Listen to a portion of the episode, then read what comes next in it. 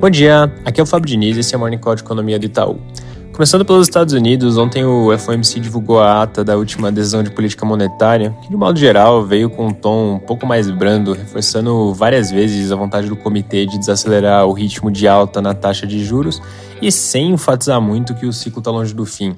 Nosso cenário base segue o mesmo, com essa redução do ritmo acontecendo de fato, agora no encontro de dezembro, ou seja, uma alta de 50 pontos base, seguida de outra também de 50 em fevereiro e mais duas de 25 em março e maio, finalizando o ciclo no intervalo entre 5,25 e 5,50. Lembrando que hoje os mercados estão fechados por lá por conta do feriado do Dia de Ação de Graças. Na China, novos casos de Covid seguem acelerando, agora inclusive já superando o recorde estabelecido em abril durante o surto em Xangai. E como eu comentei mais cedo nessa semana, esse aumento em ritmo acelerado, que inclusive começa a vir acompanhado por um número ainda que bem reduzido, mas ainda assim preocupante, de óbitos, coloca em xeque essa postura que a China vinha começando a adotar nos últimos tempos de uma certa tolerância à circulação do vírus. E olhando para métricas de mobilidade, como circulação em metrôs, por exemplo, já dá inclusive para observar a queda em várias regiões, o que consequentemente traz efeitos econômicos também. E nesse contexto todo, o governo sinalizou em um comunicado ontem que vai dar mais estímulos monetários, como por exemplo a redução do compulsório, de forma, abre aspas aqui, tempestiva e apropriada para garantir liquidez. Olhando para outras vezes em que esse tipo de anúncio foi feito, costuma levar de 2 a 10 dias para que o corte aconteça de fato. Fechando a parte internacional, na Europa, daqui a pouco o Banco Central divulga a ata da última reunião, que deve mostrar a maior parte dos membros favorecer um aumento de 50 pontos no encontro do mês que vem.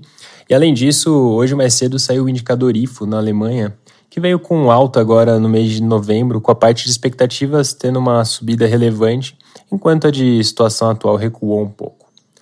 No Brasil, o impasse em relação à PEC da transição continua e a apresentação do texto acabou sendo adiada para a semana que vem. Ontem eu tinha comentado que tinha alguns pontos que vinham empacando a negociação, como a questão do prazo de vigência do waiver, e não conseguiram chegar num consenso ainda, com, de um lado, a transição insistindo em pelo menos quatro anos, e do outro, o Congresso dando a sinalização de que não deve aceitar um waiver em vigor por mais de dois anos.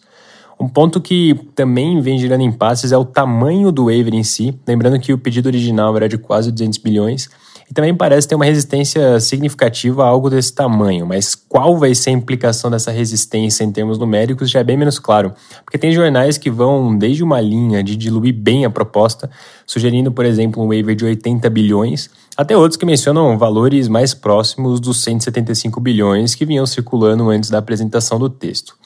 O fato é que o prazo vai ficando realmente bem apertado para se aprovar a proposta. Ainda é possível, principalmente se conseguirem construir um texto mais consensual, mas o tempo claramente vai jogando contra. E não à toa, vários jornais hoje já destacam que vem sendo discutido um plano B, que seria basicamente editar uma medida provisória para garantir o auxílio em 600 reais por meio de crédito extraordinário.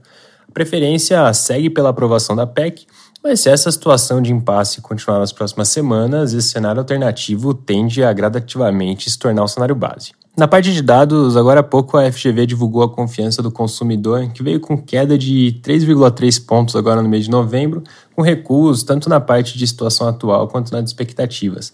E agora, às 9 horas, o IBGE divulga o IPCA 15 de novembro, que deve vir com alta de 0,55% no mês, desacelerando para 6,2% na variação anual, vindo de 6,9% em outubro.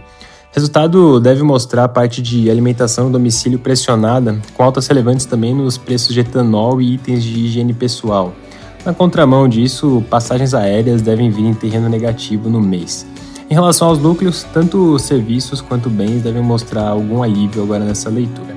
É isso por hoje, um bom dia.